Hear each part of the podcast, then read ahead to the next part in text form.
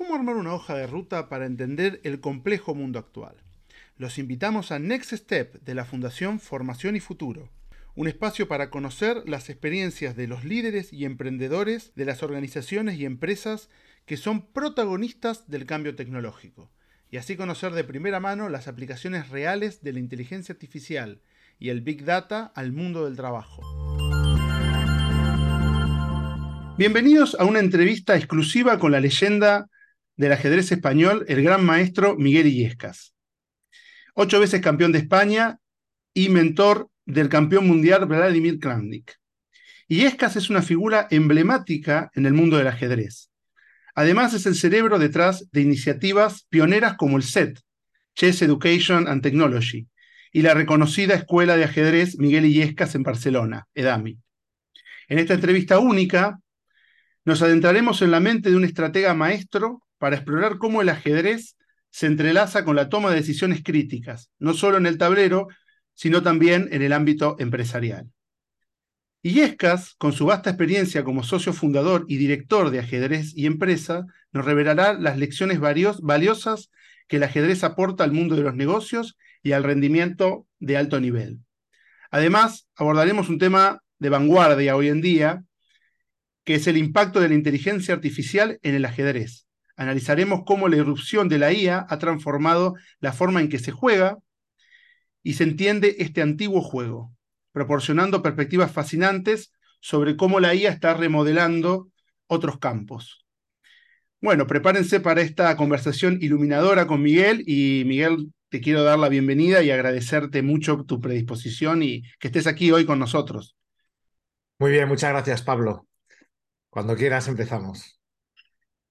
Bueno, Miguel, para comenzar, nos gustaría que nos cuentes un poco acerca de tu trayectoria eh, personal, de tu trayectoria profesional y cómo ha evolucionado el enfoque del ajedrez a lo largo de tu carrera, ¿no? Desde, desde tu etapa como competidor, como mentor, hasta hoy en día que, que estás ligado a la educación y al ajedrez y la empresa. Bueno, sí, la verdad que el cambio es una evolución natural. Pasa en muchas profesiones cuando uno ejerce una actividad y llega un momento en que, en que empieza a, enseñar a los demás eh, pues lo que, lo que uno ha hecho durante su vida. Suele coincidir también que el rendimiento que uno obtiene ya no es el mismo y uno se da cuenta de que quizá es el momento de dejar pasar a otros y ayudarles también a que desarrollen todo su potencial. Una vez escuché un, un millonario que daba una entrevista eh, y contaba más o menos eso, decía, entre los, eh, no sé qué, eh, entre los 15 y los 30 te tienes que formar, luego entre los 30 y los 40 tienes que ganar dinero y ya a partir de los 40 tienes que empezar a enseñar a otros a ganarlo. Yo pensé, digo, ya he hecho tarde en todas las etapas, voy por detrás en todas, ¿no? Y eh, porque decía que a partir de los 50 a los 60 ya había que jubilarse. Y digo, vaya, yo no sé si todavía no he empezado a ganar dinero todavía, no sé cuándo me jubilaré, ¿no? y Miguel, tengo una consulta. ¿Cómo fue la experiencia de ser mentor del, campeón mundial Vladimir Kramnik? Me imagino que debe haber sido un desafío inmenso. Sí, bueno, eh, complementando un poco la pregunta anterior, que me he ido un poco por los cerros de Óveda, yo eh, jugué ajedrez profesional entre 1983, cuando dejé la informática, más o menos, 1985, mejor dicho, y el año 2007 perdón, y el año 1997. Fueron 12, 13 años compitiendo al, máximo nivel que pude alcanzar, que llegué a estar en el top 30 mundial con mucho esfuerzo. Pero a partir de ese año, del año 96-97, empecé a trabajar primero con IBM para el desarrollo de la máquina Deep Blue y luego enseguida con Vladimir Kramnik. Primero empezamos así en plan de amigos, quedando para trabajar juntos, y posteriormente él ya pues me contrató de una forma formal para el encuentro que tenía que disputar en el año 2000 contra Gary Kasparov, con la corona mundial en juego.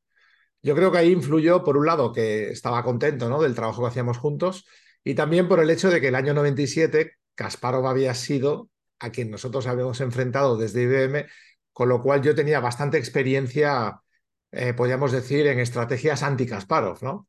Y ahí fue donde inició una colaboración que se prolongó desde el año 99, el año 2000 el título mundial, dos defensas con éxito del título el año 2004 y año 2006 contra Leko y Topalov.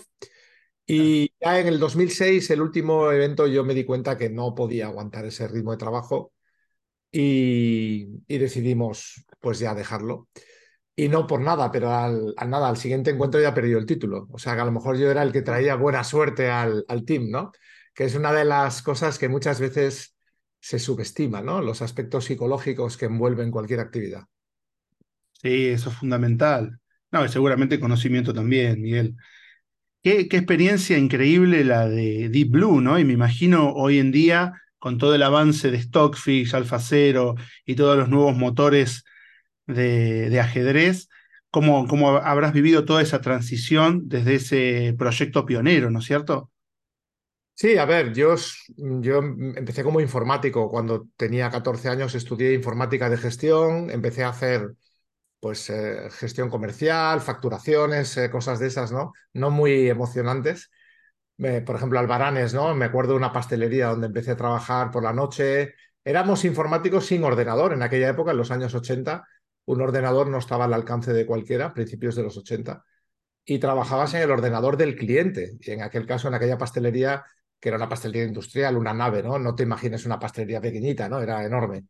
Y íbamos por la noche a trabajar ahí para hacer un albarán o una factura, pues era un trabajo muy laborioso, porque había que dibujar casi punto a punto eh, todo lo que querías que saliera tanto en la pantalla como en la impresora. Eh, tenía sus ventajas aquel trabajo, me acuerdo, porque a las 4 salían los curasanes calientes, a las 5 la enchaimada, y nos iban ahí ofreciendo a los, a los informáticos, ¿no?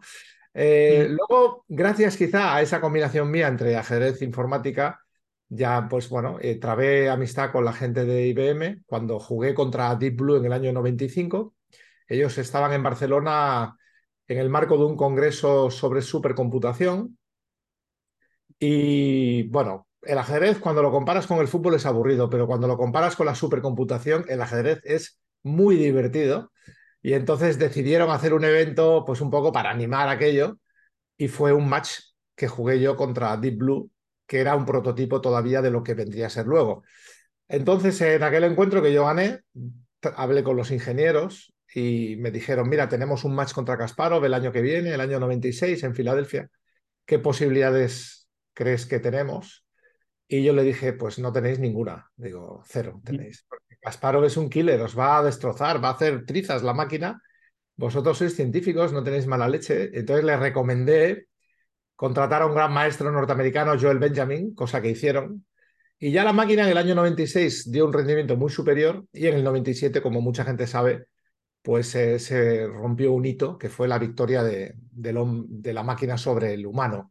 Y en este caso yo estaba colaborando con IBM, fue una época apasionante. Fue un antes y un después en, el desarrollo de la IA. Se dio a conocer al gran público fue el evento más visto en la historia de la humanidad desde la llegada del hombre a la luna. Imagínate el impacto que tuvo. Y guardo muy buen recuerdo de aquella época. Trabajar en una gran corporación como IBM fue una experiencia fantástica. Me trataron muy bien, quedé muy impresionado por todo, por todo lo que sucedió. Y luego sí, hemos vivido una etapa, claro, parece que ha pasado tanto tiempo y sin embargo apenas han pasado 20 años. El mundo ha cambiado totalmente. En primer lugar, por la tecnología, la informática, luego Internet, y ahora ya con la, con la irrupción de la IA, en, que en todos los campos eh, ha transformado la sociedad y particularmente en ajedrez de forma extraordinaria. Ha habido cambios increíbles. Y ahí, eh, bueno, es apasionante todo lo que contás y es una trayectoria increíble. Y ahí yo tengo una, una pregunta para hacerte, porque cuando IBM, cuando Deep Blue le gana a Kasparov, yo he escuchado varias personas que, que en ese momento pensaron que, que, el ajedrez había muerto, que ya el ajedrez humano había terminado, que ahora iba a ser una cosa, un, un ámbito de las computadoras. Y sin embargo, hoy, 20 años después o, más, el ajedrez está más vivo que nunca, se juega, se, se divulga, fue el, el juego eh, online más jugado durante la pandemia. ¿Cómo, y, eso me hace pensar también cómo la inteligencia artificial ahora está tomando otros campos de lo humano y también surge la misma duda. Eh, aquí en el Next, Step siempre hablamos con personas que trabajan con inteligencia artificial, que lo incorporan en sus empresas, y surge mucho la pregunta de este reemplazo de lo humano. Y sin embargo, en el ajedrez parecía que se iba a dar, y sin embargo, hoy en día es, es, es un juego que está floreciendo. ¿Cómo, ¿Cómo lo ves en ese sentido? Bueno, yo creo que hay muchos ámbitos en el que las máquinas han demostrado su superioridad respecto a los humanos de una forma clara e indiscutible, ¿no? Creo que hay una famosa anécdota, ¿no? De, de un minero, no recuerdo el nombre, que compitió contra una taladradora, ¿no? Haciendo un agujero en una pared. Eh, a principios creo que fue del siglo XX. Eh, luego, mm, evidentemente, al principio a lo mejor podía haber algún tipo de competencia entre un, un caballo y un coche, ¿verdad? Igual hubo alguna carrera en la, que, en la que se enfrentaron, ¿verdad? Y poco a poco estas cosas se han ido pasando y eso no ha hecho que desaparezcan las carreras de caballos o el atletismo o las pruebas de alterofilia o cualquier otra prueba donde la máquina demuestra una superioridad abrumadora, ¿no? Lo que pasa que en el campo de la inteligencia sí que es verdad que, que era algo especial, era un, era un territorio exclusivamente humano hasta, hasta ese momento en el que Deep Blue gana Kasparov, despierta un poco a la opinión pública y luego hay un periodo hasta el año 2005, diría yo, en el que había, había lucha, podríamos decir, se podía competir, había una cierta igualdad entre humanos y máquinas, eso duró apenas 10 años, entre el 95 y el 2005, y ahí ya la curva, las máquinas se disparan con el aumento de potencia de hardware, con la mejora de las, de las rutinas de software y también con el aumento de la información disponible, donde siempre la máquina tiene la ventaja ¿no? de que es capaz de almacenar y acceder a grandes cantidades de información, que es uno de los factores que ha hecho yo creo que también que se dé esta explosión de las IAS cuando precisamente Internet está llegando a, miles de millones de personas en el mundo, cuando la información está accesible en la nube eh, a un toque de ratón, ¿verdad? Y, cuando justamente además las eh, máquinas más potentes y los nuevos tratamientos de la información han sido muy optimizados, ¿no? Todo el tema de aprendizaje por refuerzo, eh, machine learning, junto con las enormes eh, bueno, configuraciones de hardware que grandes corporaciones como Google tienen a su disposición. Es un, podríamos decir, son vectores que empujan hacia una explosión que va a llevar, podríamos decir, eh, dicen a la cuarta revolución industrial. Yo no sé si van a venir juntas la cuarta, la quinta y la sexta. Para decirte la verdad, creo que va a ser algo muy, muy grande lo que, lo que viene en próximos años. Y tal cual. Y tengo una consulta, Miguel. Esto es, eh, en el caso de, mm, el, caso de Alpha Zero, ese, ese proyecto fue mm, donde la, es puro deep learning, porque la, la, computadora le dieron las reglas y ella sola jugando, el, el, software solo jugando, alcanzó niveles estratosféricos de, de, Elo y de, y de potencia, ¿no es cierto? Ahí quizá te voy a dar un dato que mucha gente desconoce. Eh, el CEO y que fundador de DeepMind, que fue la empresa que Google compró, que trabajó en todos estos proyectos de Alfa, Alfa Cero, era un gran jugador de ajedrez, Demis Hassabis. Ah. Había sido en la época, bueno, cuando él era juvenil, había sido del top 5 mundial.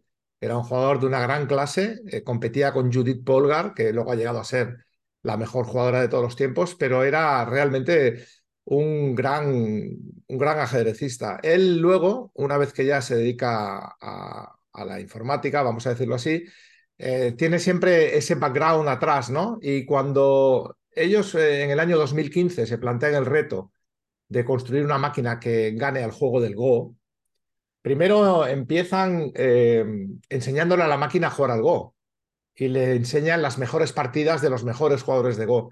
Esa forma de enseñar ha sido también la que tradicionalmente se venía haciendo en ajedrez, es decir, los, y con Deep Blue trabajamos así, los humanos le enseñamos a Deep Blue todo lo que sabemos o lo mejor que podemos eh, y le transmitimos ese conocimiento.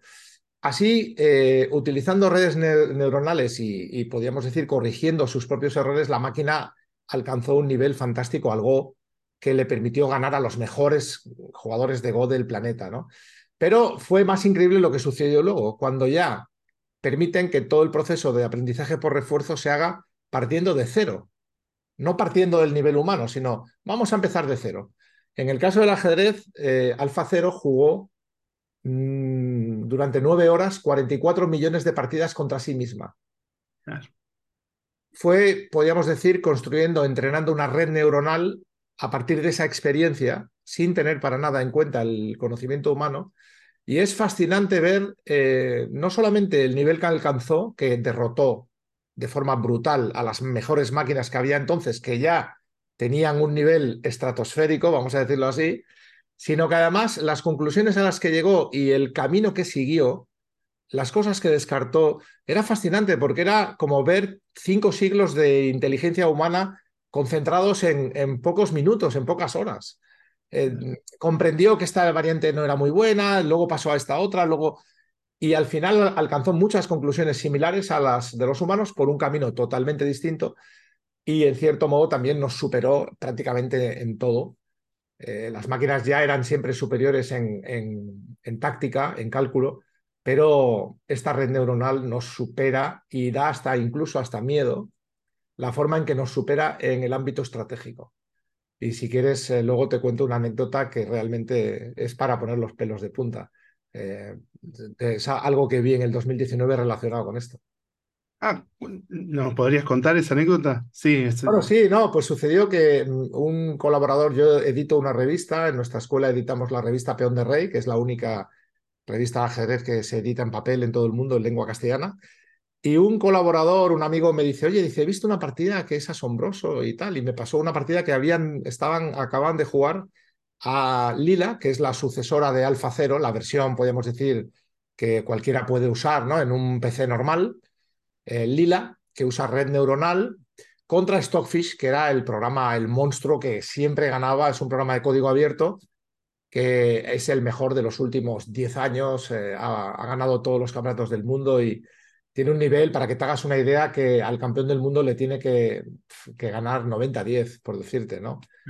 Eh, y eso que en el ajedrez tenemos las tablas, que nos permite de vez en cuando a lo mejor empatar alguna, ¿no? Con la máquina, ¿no? Entonces, eh, cuando me mostró esta partida, lo increíble no era cómo Lila le había ganado a Stockfish, sino que Lila en la jugada 9, con todas las piezas en el tablero, Lila ya sabía que la partida estaba ganada. Y yo, cuando vi la posición, digo, yo no sé ni siquiera quién tiene ventaja acá.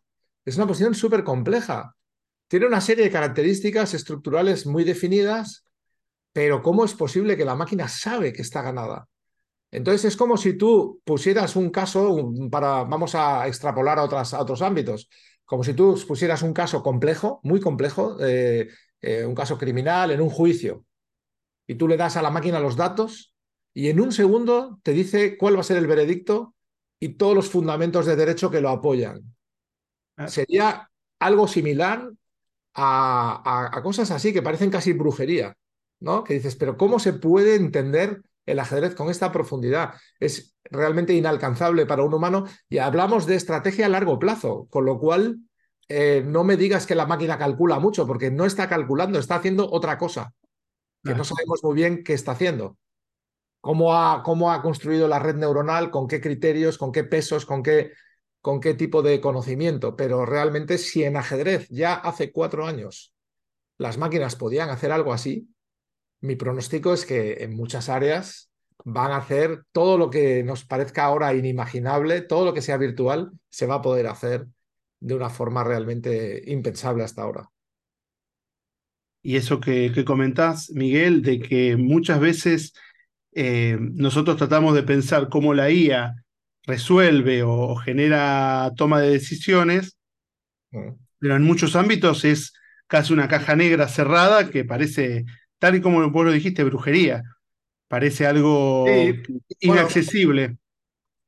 a ver, con Deep Blue nosotros también logramos eh, algo que, que, era imprescindible, que la máquina no fuera predecible para ello incorporamos una serie de rutinas y cuando un programador eh, no sabe, metes los datos de entrada y no sabes cuáles van a ser los datos de salida, significa que el programa que has hecho tiene cierta inteligencia, entre comillas. Ah. Yo me acuerdo en mi época, cuando yo empezaba en la informática, un programador podía ir paso a paso por cada línea de código, repasando y sabiendo qué iba a pasar exactamente, qué la máquina iba a hacer de forma absolutamente 100% predecible. Las IAs actuales no funcionan así. Tú metes una posición, le dices a la máquina qué jugada vas a hacer y el programador que ha hecho el programa no sabe qué jugada va, va a salir.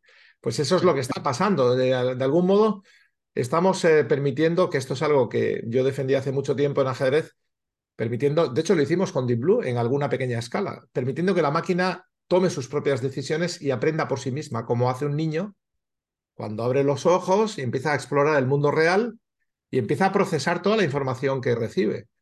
Y eso es algo que, que provoca pues, una inteligencia auténtica, real, no predecible, no, no directamente programable, vamos a decirlo así.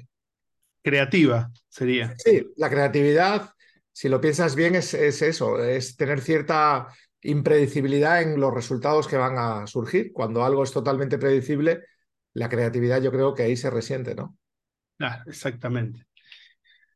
Y Miguel, hablando de la, justamente de la toma de decisiones, te quiero llevar a otro ámbito, que es consultarte por el proyecto Ajedrez y, Empresa, y, empresa, y cómo estamos llevando o está llevando, eh, junto con ese proyecto, los beneficios del juego del ajedrez para entender la toma de decisiones estratégicas dentro de, del ámbito empresarial, ¿no es cierto? ¿Cómo, surgió esa iniciativa y cuáles son los lineamientos principales, los objetivos principales que tienen? Bueno, como tú has comentado, yo primero empecé como informático, luego como ajedrecista, luego como entrenador, pero ya también cuando empecé como entrenador creé mi propia empresa, una pequeñita empresa en Barcelona que dedicada al ajedrez, donde tenemos pues tienda, revista, escuela hacemos un poco todos los ámbitos del juego.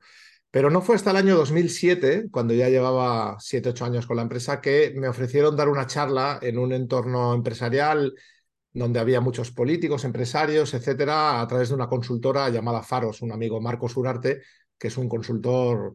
Tuvo la idea, a él le gustaba el ajedrez y dijo, oye, tú podrías hacer algo así. Y yo no lo había hecho nunca, me lo preparé salió muy bien, la gente quedó muy contenta. Yo luego, ya con la experiencia que tengo ahora, 16 años dando conferencias, me doy cuenta de menudo ladrillo que solté aquel día, ¿no? Porque hay muchas cosas que había que mejorar. Pero está claro que el producto era bueno. Es como si tú cortas jamón, el jamón es 5J, eh, es el mejor jamón del mundo, tienes que aprender a cortarlo, pero a ver, a poco que hagas, el plato va a ser bueno. El ajedrez es una materia prima de, una, de, una gran, de un gran valor en el ámbito empresarial porque no necesita traducción. Yo daba charlas, me acuerdo además, por ejemplo, en aquella charla que di, la primera, en el año 2007, eh, después de mí había otros ponentes y, por ejemplo, estaba un nadador muy famoso, David Meca, que es un nadador que tiene todos los récords de natación en mar abierto, unas proezas increíbles. Y cuando él terminaba su charla, venía un hombre de SADE, que es una escuela de negocios muy famosa aquí en España, y el hombre de la escuela de negocios traducía, podríamos decir, a, idioma empresarial lo que había contado David Meca, el nadador. Y yo me di cuenta, digo, yo no necesito traductor, es que yo hablo de estrategia, hablo de toma de decisiones, hablo de actuar bajo, bajo presión, hablo de la gestión del éxito y del fracaso, la gestión del tiempo.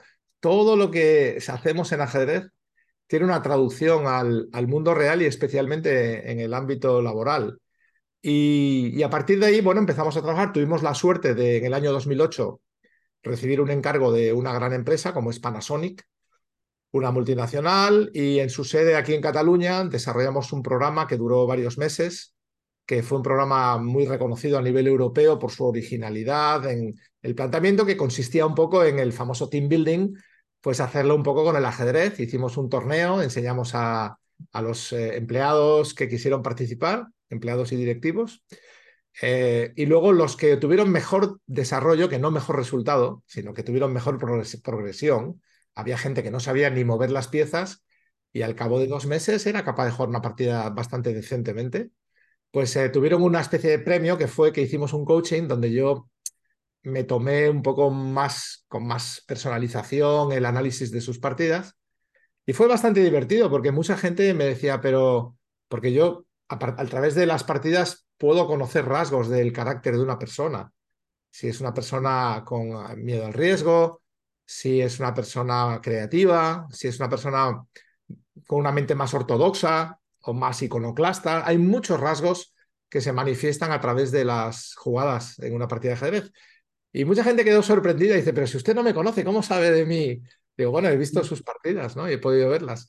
Y bueno, no, eso nos animó mucho el éxito de aquel proyecto en Panasonic para seguir haciendo cosas y luego hemos trabajado con todo tipo de entidades, eh, bueno, muchos bancos, nos llaman muchas cámaras de comercio. También en otros países tuve también la suerte de hacer unos eventos muy, muy bonitos en Panamá, por ejemplo.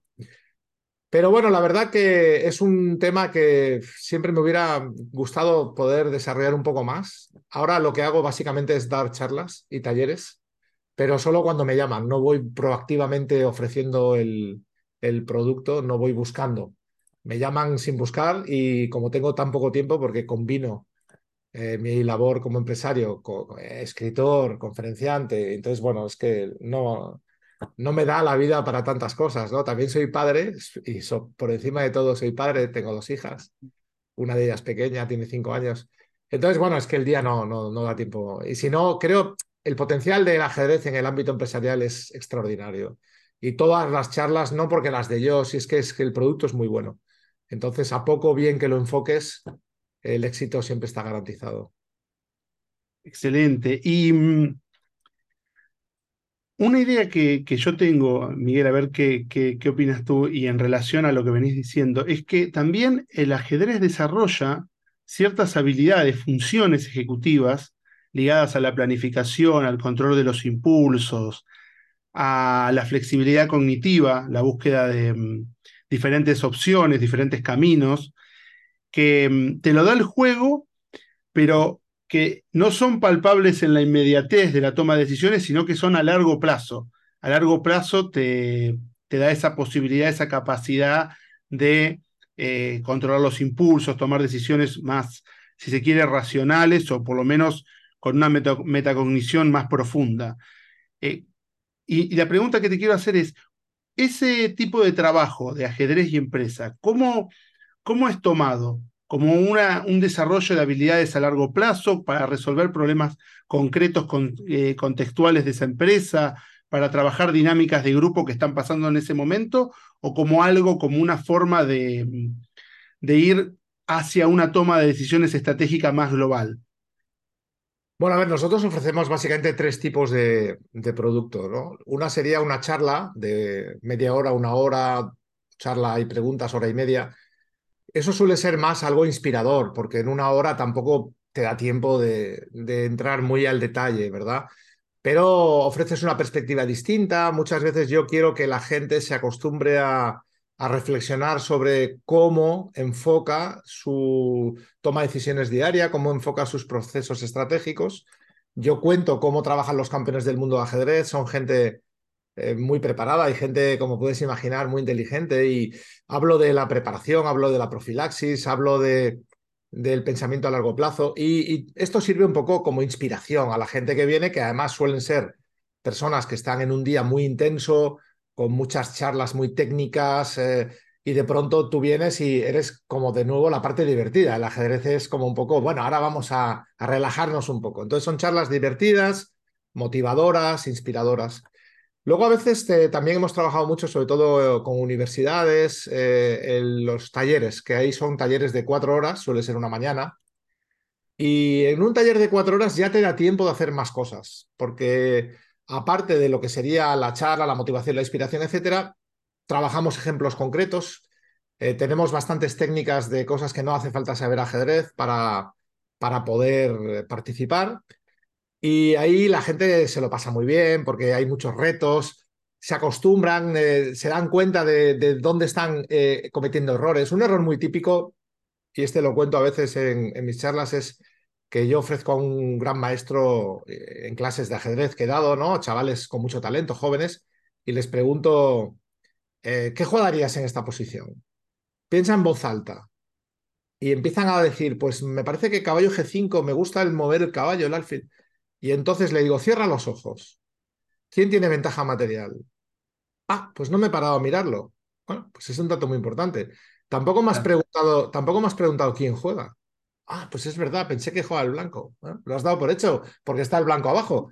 Pero tienes la obligación de preguntarme, si no, todo el trabajo que has hecho, igual luego no sirve. Entonces, eh, mucha gente eh, tiene la tendencia a intentar resolver un problema poniéndose manos a la obra. Y esa etapa previa de reflexión, de análisis de un momento, antes de mancharme las manos, voy a ver si realmente me las tengo que manchar o no. A lo mejor, pues esa etapa los ajedrecistas buenos sí que la hacemos y en esos talleres de cuatro horas te acostumbras un poco a trabajar como un ajedrecista, ¿no? Te conviertes un poco en un gran maestro de ajedrez en, esa, en la toma de decisiones, ¿no? Y luego ya hay proyectos como el de Panasonic, donde vamos un poco más allá, vamos un poco más lejos y animamos, invitamos a que la gente juegue ajedrez. Porque creo que es una práctica que, como tú has mencionado antes, sin darte cuenta, estás generando unas dinámicas que son muy importantes eh, en cualquier ámbito. Una, por ejemplo, eh, es eh, pensar que hay una persona delante que tiene unos objetivos. Entonces, empatizar, ser capaz de ponerte en el lugar de la otra persona, pero hablamos aquí de otra persona, pero puede ser el entorno. Tú puedes decir, a ver, yo voy a hacer tal cosa o mi empresa va a hacer tal cosa, ¿qué impacto va a provocar o cómo lo van a ver otras personas, otros actores, sean clientes, sean competidores? Esa capacidad que tiene el ajedrez, ¿no? De todo el rato, esa, cómo se realimenta, ¿no? Si yo te digo a ti algo en una mesa de negociación, según la cara que tú pones, yo a lo mejor tengo que tener una estrategia para ver si tu cara ha sido que te ha gustado, voy por ahí, si veo que no, que no te ha gustado, tengo que tener un plan B. Los ajedrecistas trabajamos mucho la preparación previa, tenemos un plan B, un plan C, y los jugadores muy buenos pueden llegar a tener hasta un plan F. Y no exagero, ¿eh? cuando trabajé con Kramnik era increíble la cantidad de, de emergencias que teníamos que éramos capaces de resolver. Si esto falla, tenemos esto, si esto falla tenemos esto. No siempre en el ámbito de la empresa se trabaja con esa visión competitiva y, podríamos decir, perfeccionista de los procesos estratégicos. ¿no? Entonces, bueno, el jugar ajedrez. Otro ejemplo, sobre todo en la educación, que me parece que también seguramente luego igual me vas a preguntar, ¿no? Por, por la fundación en la que estás tú, Fundación Formación y Futuro. En la educación, tú imagínate el valor educativo que tiene que un niño tenga que jugar una posición que es mala. La posición es mala porque has jugado mal antes. Y igualmente tienes que mover. Eso es, eso es fantástico. En el ámbito eh, de la empresa, esta, esto uno se suele deprimir, suele, lo aparto, no luchas. En ajedrez te acostumbras a, a pelear en todas las circunstancias, incluso en las más desfavorables, y buscar la posibilidad que te va a salvar, buscar el milagro, los milagros cuando suceden es porque alguien los persigue y los busca, igual que los sueños, se consiguen peleando duro. Claro, exactamente. Y además eh, hay un, libro de ajedrez muy famoso que se llama Nunca olvides que tienes un rival enfrente. Cómo, cómo pensar, como vos decís, esta empatía eh, eh, a todo nivel, ¿no? No solamente de, conexión, sino de entender los planes del otro. Que eso es un, en el ámbito eh, educativo, de, secundaria, de primaria, que yo desarrollo proyectos de ajedrez también en ese ámbito, lo veo mucho, esta eh, imposibilidad de ver, eh, concentrarte en el plan propio y no ver el plan de tu oponente o de, o de tu competidor, y que por ahí tiene mate en dos, y vos no lo viste porque estás pensando en cómo le vas a dar mate a él. Y eso, este, el clic gigante de darte cuenta de que tenés que pensar y hacer profilaxis, creo que es, como decís, te amplía muchísimo la visión, ¿no? te dejas de ver a vos mismo y empezás a ver el contexto, los otros actores, las necesidades de los demás, que también juegan, ¿no es cierto? En, en, el ajedrez y en la vida. Sí, por eso no es sorprendente que cada vez más deportistas, eh, ahora recientemente Carlos Alcaraz, el, el tenista español, estaba participando en un torneo de ajedrez, jugando francamente muy bien, y él mismo reconocía que, claro, para su deporte, el tenis, que además es un, es un deporte individual, ¿no? De choque directo contra otra personalidad, dice, no, es que a mí el ajedrez me viene de fantástico para reforzar, para mejorar mis procesos eh, de toma de decisiones psicológicos, de valoración del oponente, etcétera, ¿no? Pero es que realmente lo puedes extrapolar a cualquier, a cualquier actividad, casi a cualquier ámbito. Y también eh, algo que es eh, muy interesante y que se vincula mucho con lo que comentabas recién, que es la gestión de la frustración. ¿No es cierto? Se vincula directamente con lo que decías de que uno a veces no salen las cosas, dejan que los proyectos se caigan, bueno, pierdo la motivación rápidamente, cosa que en el ajedrez uno aprende a gestionar esa frustración. Sí, bueno, generalmente fíjate que ese también es un tema que tratamos mucho en las charlas, yo lo abordo mucho en los talleres sobre todo también, que es que los ajedrecistas cuando perdemos una partida es una sensación, es un dolor tan grande, te digo en serio, cuando eres profesional y te lo tomas eh, a pecho, ¿no? Te lo tomas en serio. Es un dolor tremendo porque además no hay excusa, o sea, perdiste, te lo mereciste, algo hiciste mal para perder y, y entonces casi la única terapia, el único consuelo es entender por qué perdiste. Entonces analizas la partida, buscas dónde te equivocaste, tienes, aparte de la curiosidad, podríamos decir, intelectual, tienes casi, casi la necesidad terapéutica. Es la única forma de calmar el dolor un poco, porque el dolor va a seguir ahí horas o días. Pero por lo menos dices, no me volverá a pasar, he aprendido algo, sacas algo, esto que es tan, que ahora está tan de moda, ¿no? Decirle a los niños, no, el fracaso no existe, es aprendizaje. Cuidado, depende cómo lo gestiones. Y aparte, no es verdad, el fracaso claro que existe. Hay que aprender a, gestionarlo, hay que aprender a, comérselo, masticarlo, digerirlo y sacarlo bueno, ¿no? Entonces, eh, el, deportista perfecto es aquel que es capaz de aprender del error y olvidarlo inmediatamente después para ya enfrentar el siguiente reto y estar en plena forma. Esto lo ves en competidores en fútbol, Leo Messi. Perdía un partido y daba igual, al día siguiente se comía el, terreno de juego, o sea, no, no, no le afectaba negativamente, no se deprimía, era un reto, era un estímulo. Eh, no todo el mundo tiene esa capacidad y es algo que se puede entrenar y de forma consciente eh, ser mejor gestionando los momentos malos, los fracasos y también convirtiéndolos en aprendizaje. En el mundo de la empresa esto se hace muy poco. Cuando algo sale mal, se despacha rápido, se pasa página y hay que profundizar, entender por qué salió mal, vamos a, corregir todo esto y hagamos esa terapia de grupo eh, de forma honesta, de forma honrada. Es otra cosa también que te ofrece el ajedrez. Si no eres capaz de mirarte al espejo y ver tus defectos, los rivales los van a ver.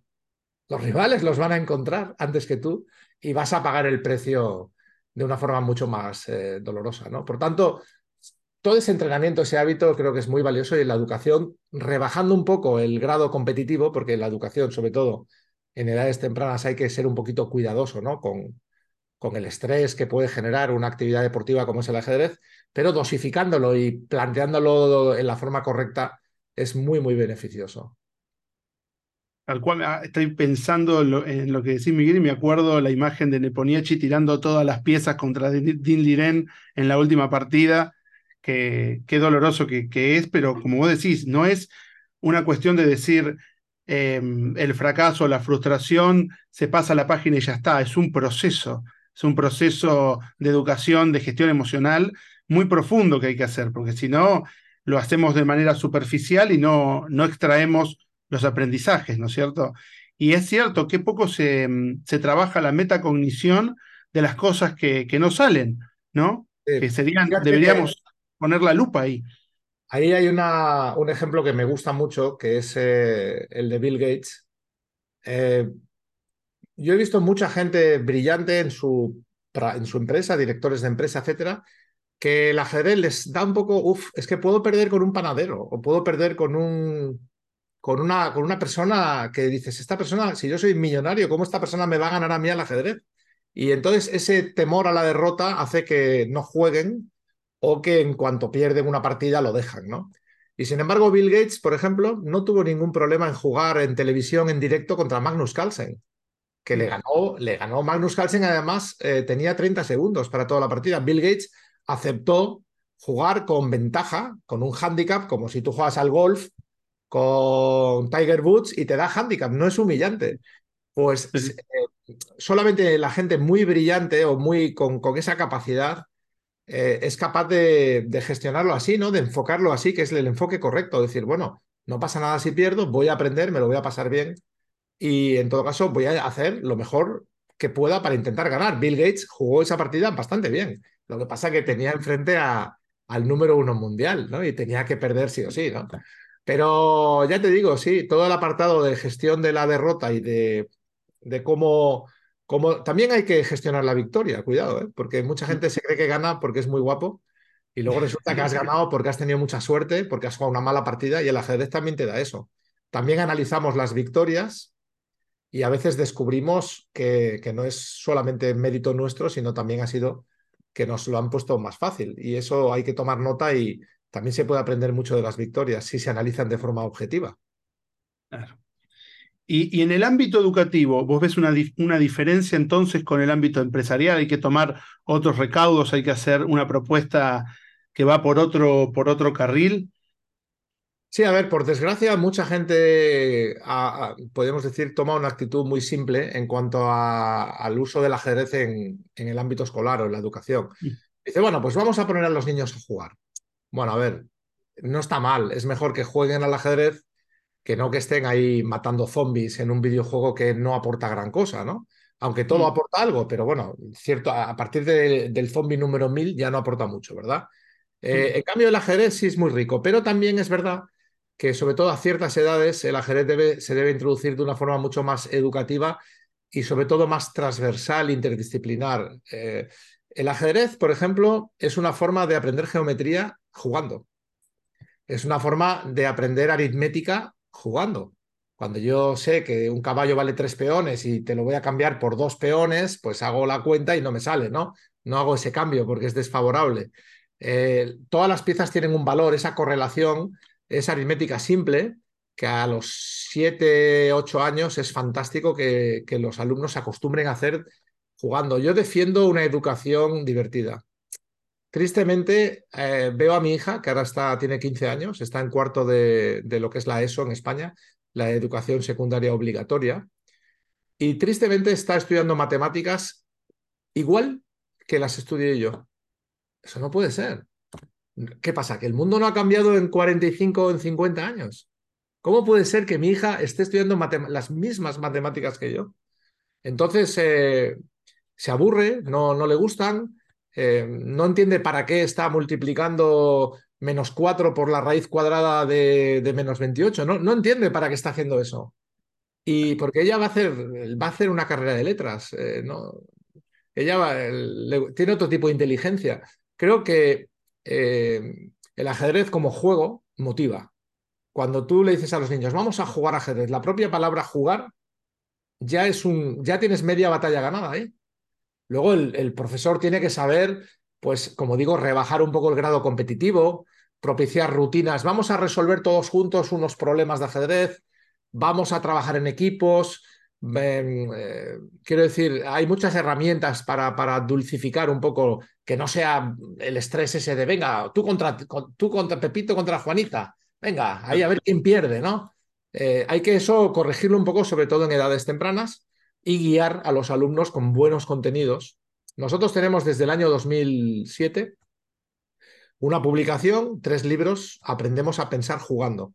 El título ya lo dice todo. El objetivo no es hacer maestros de ajedrez, el objetivo es aprender a pensar y tomar del ajedrez todos esos valores que hemos mencionado antes, eh, todas esas eh, habilidades que el alumno va a desarrollar y, y a partir de ahí eh, conectar con con otras asignaturas y, y, que, bueno, a través del ajedrez también tú sabes la riquísima historia que tiene el ajedrez en sus cinco siglos de existencia. Se pueden trabajar partidas eh, jugadas por Napoleón, se puede trabajar geografía, se puede trabajar casi cualquier cosa a través del ajedrez. De hecho, en, edades ya de preescolar, 3, 4 años, también se empieza a trabajar bailando sobre un tablero. Muévete como una torre. Eh, vamos ahora a escuchar la canción del peón que por cierto hay un grupo argentino buenísimo, Tocada Movida, no sé si les conoces. Sí, sí, sí, lo conozco. Sí, sí, muy sí, bueno. Alejandro Oliva y su equipo. Y hay muchas formas de enseñar ajedrez muy divertidas y muy inspiradoras y yo creo que muy modernas, que es imprescindible renovar el sistema educativo que tristemente está muy politizado, al menos en España, no sé en otros países, pero es lamentable que no se esté haciendo ese esfuerzo porque invertir en educación es invertir en el futuro de la sociedad y del, y del planeta, ¿no?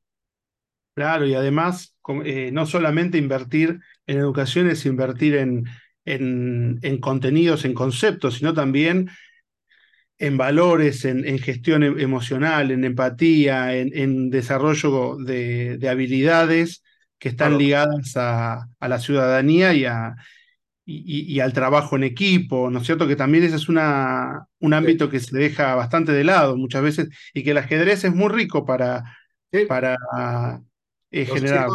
aprenden a respetar las reglas del juego. ¿Por qué? Porque si no las respetas, no hay juego y no mm. es divertido.